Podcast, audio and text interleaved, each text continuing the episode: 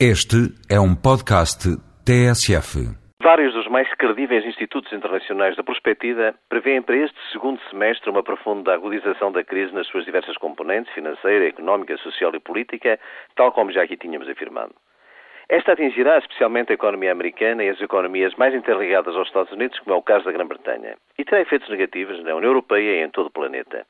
As bolsas entrarão num ciclo infernal e a conjugação das bolhas especulativa, financeira, bens alimentares e petróleo agravarão o quadro socioeconómico. Perante isto, poder-se esperar que a Cimeira de Bruxelas tomasse medidas concretas e imediatas. Para além da retórica, nada.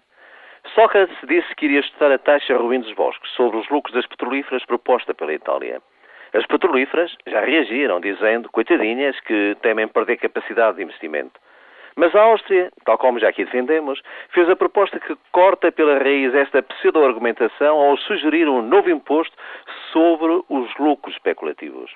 É que as petrolíferas, para além dos fabulosos lucros da sua atividade, também têm tido fabulosos lucros especulativos, o efeito stock.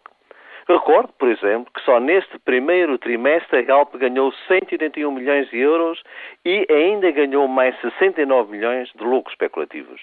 Um forte imposto sobre estes lucros deixa-lhe intactos os 181 milhões para investimentos. Recordo também que a BP ganhou no mesmo período mil milhões só de lucros especulativos.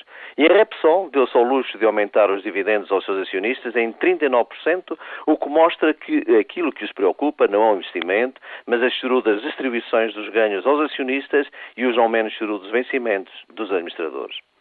Uma taxa de 90% só sobre os lucros especulativos da Galp renderia, no final do ano, ao Estado 240 milhões de euros. Veremos então se o Primeiro-Ministro tem mostrado uma efetiva determinação em satisfazer os grandes interesses, por uma vez tem a coragem de fazer o papel de Rubim dos Bosques, ou mesmo do Lusitano Zé do Telhado, ou de Zorro, tanto faz, enfrentando a sério a especulação das petrolíferas.